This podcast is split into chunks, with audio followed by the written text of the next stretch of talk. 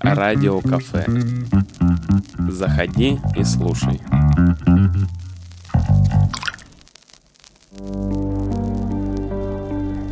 Добрый день, это Радио Кафе, у микрофона Анжелика Лукина. Я хочу представить вам Светлану Понгельскую. Привет всем, доброго утра и, надеюсь, крепкого и вкусного кофе. Вот сейчас пошла такая волна, взрослые люди стали любить играть в игры. Вот эти настольные игры, которые предлагают изменить судьбу, изменить взгляд на собственную жизнь, изменить мир вокруг. Это действительно все работает или это только рекламный ход? Ну, на самом деле люди всегда играли в игры, и взрослые ну, ничем не отличаются от детей, и они тоже с удовольствием бы играли, но пока до недавнего времени никто не предлагал. Вот. А игры, они не меняют жизнь, они помогают взрослым людям окунуться вот в детский азарт, в детскую какую-то непосредственность, стать на миг менее, может быть, взрослыми, да, и посмотреть основное преимущество игры, она дает возможность увидеть себя со стороны, увидеть свою жизнь, что называется, с высоты птичьего полета. То есть на игре, когда человек ходит там по какому-то игровому полю, он, в общем-то, там делает все то же самое, что и в обычной жизни. Только это в более маленьком масштабе. Он делает те же ошибки, играет теми же стереотипами, чего-то также боится – но если в обычной жизни он этого не видит, то в игре он может посмотреть на себя как бы со стороны, как зеркало. Даже те игроки, которые с ним за одним столом сидят, это тоже его зеркала. И профессиональный ведущий в конце игры может дать некое резюме, либо потом провести специальную сессию и рассказать, как он увидел, как человек проявляется. И как бы игрок, он даже сам уже в конце игры понимает, в чем его вот какая-то какая-то ос... ошибка нет, в жизни. Осыби... Ну нет, не ошибка, это очень как бы так громко сказано. Просто игры, вот про которые ты спрашиваешь, это трансформационные психологические игры, они обязательно играются на некий запрос. То есть человек приходит в игру с вопросом к игре. Вот у меня, допустим, там нет денег или у меня не складываются отношения. И через игру он, возможно, даже сам уже находит ответ, почему. Игр много, игры разные. Есть игры, которые могут ответить ну, на максимально большое количество вопросов. Там можно проиграть и про личную жизнь, и про финансы, и там много всего. Есть игры, которые, например, вот девочка, я их называю. То есть это игры, где женщина может увидеть вообще, какие стереотипы в поведении в отношении мужчин она проявляет. То есть почему она не замужем, там, или почему не, там, неудачный брак, или еще что-то. Есть игры про деньги, где Человек может задать вопрос, как увеличить свои финансы, что ему мешает, какие у него установки, которые не дают денежному потоку влиться в его жизнь. То есть на вкус и цвет можно выбрать все, что угодно. Обязательно игру ведет профессионал. Вот где этих профессионалов готовят, кто они по сути? Как правило, профессионалы – это квалифицированные психологи, которые игру берут как инструмент, потому что некоторые игры, поиграв, э, можно заменить несколько сессий именно психологического консультирования. В игре человек раскрывается, он забывает, что он взрослый, он начинает играть. Это самое свойственное человеку вот, мероприятие в жизни. То есть мы играем с детства. И если ты приходишь к психологу, там первая сессия это ты знакомишься, присматриваешься, твой, не твой, подходит, не подходит. И это долго. А в игре, через игру человек раскрывается, и профессиональный психолог видит, что с ним происходит в чем может быть проблема.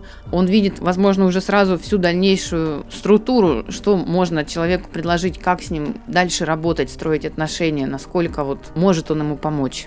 Как избавиться от проблемы и какие шаги нужно делать именно да. ему, этому человеку, да? То есть да. всегда, когда нам показывают, по какому пути идти, ничего не произойдет, если человек, собственно, не сделает первого шага по этому да. пути, да, и дальше, собственно, не будет сам прилагать каких-то усилий. То есть игра она только показывает, что нужно делать. Да, игра – это зеркало. Вот. Допустим, э, есть игра вот, «Путь к мечте», там очень такой структурированный план, то есть ты прописываешь свою мечту, нечто, ради чего ты живешь, что тебя вдохновляет, и ты прописываешь цели, И через игру можно посмотреть, насколько цели адаптивны для тебя, насколько это твои цели, насколько они правильно поставлены. И в каждой игре есть некий механизм, который позволяет настолько как бы вот углубиться в себя, в понимание, что ты делаешь, как ты живешь, что ну, это очень результативно.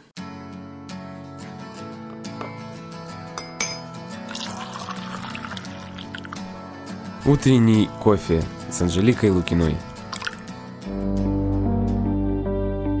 Вы слушаете Радио Кафе. Меня зовут Анжелика Лукина. Приглашаю вас на чашку утреннего кофе. Мой сегодняшний гость – это Светлана Понгельская –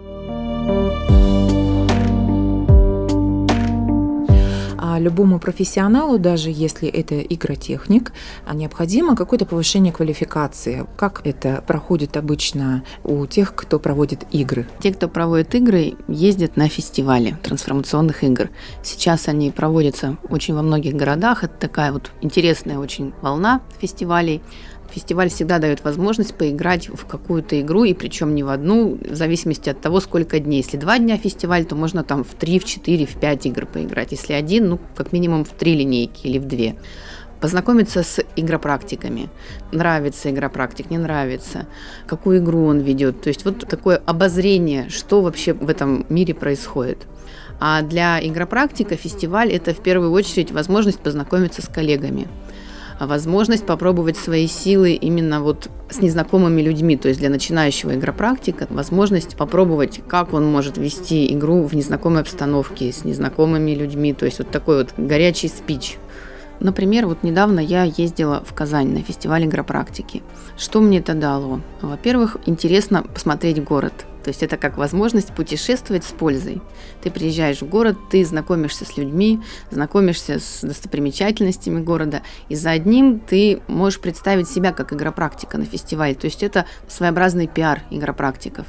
Познакомиться с коллегами, узнать, кто в какие игры играет, узнать какие-то, может быть, лайфхаки, какие-то фишки других игроков, те, кто ну, более опытный, познакомиться с теми, кто создает игры, возможно, найти для себя какую-то новую игру игру. Возможность посмотреть, насколько отличаются игроки в других городах от тех, с кем ты играл. Возможность э, себя презентовать в незнакомой обстановке, в незнакомом городе, полевые условия, и ты себя презентуешь как мастера. Проводишь игру. Да, проводишь игру на фестивале. Но я до недавнего времени с этим не сталкивалась. Сложно, потому что как тебя примут, сядут к тебе за стол, не сядут. Это огромное удовольствие. Огромное удовольствие быть в команде единомышленников, пробовать новые какие-то вещи, узнавать новые сценарии, как можно играть. Потому что одну и ту же игру каждый человек может вести по-разному. А на фестивале ты можешь увидеть, как эту же игру ведут другие игры практики. А для людей это возможность познакомиться с миром трансформационных игр, попробовать, что это такое, и решить для себя, нравится инструмент или не нравится, выбрать игру, в которой бы хотелось поиграть, выбрать мастера, и потом уже в реальной жизни встретиться с ним и, возможно, отработать какую-то свою жизненную ситуацию. Понятное дело, что можно играть, можно найти информацию, где играть. То есть в любом городе, в принципе, есть свои игротехники как найти своего игротехника. Вот психолога мы тоже подыскиваем под себя, mm-hmm. да? А как найти своего игротехника, который вот тебе скажет то, что нужно делать, и каков ты на самом деле, и не будь тебя там стесняться, бояться. Это дело вкуса? Чтобы найти своего игротехника, надо как минимум поиграть. Игротехники очень часто устраивают демо-версии. То есть можно прийти на игру, попробовать игру, насколько она тебе интересна, насколько она отзывается, насколько комфортно тебе с тем ведущим, который ее проводит, и уже по факту выбрать этот ведущий, либо другой ведущий. Либо эта игра, либо другая игра. То есть, ну, опытным путем. Не может игра затянуть так, как вот мы видели в фильме Джуманджи, да, то есть ты остаешься в игре, там заигрываешься, то есть продолжаешь это в жизни делать. Бывают такие случаи? Нет, это, ну, как бы это...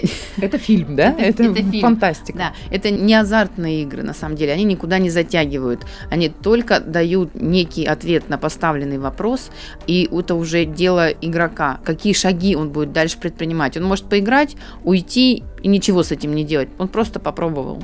Если человек уходит с игры и те осознания, те инсайты, которые он на ней получил, он начинает как-то с этим работать, как-то это воплощать в жизнь, делать какие-то шаги, то тогда реально можно получить вполне неплохой результат. Я могу даже рассказать, ну, как бы свой личный опыт. Год назад я играла у Антона Миронова в игру «Империя магов». Я, конечно, не хочу рекламы, но, тем не менее, на самом деле эта игра изменила мою жизнь. За год я изменилась настолько, те, кто меня знает, они знают, про что я сейчас говорю.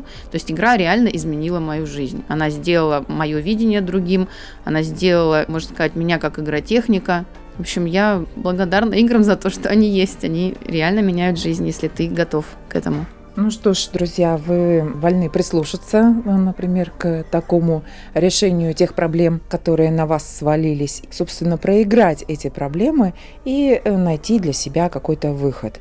И, как говорит Светлана, в каждом городе есть масса игротехников. Главное попробовать и найти своего, который даст вам, что называется, путевку в новую жизнь. Это было Радио Кафе. С вами была Анжелика Лукина. До новых встреч. Радио Кафе. Вкусное радио.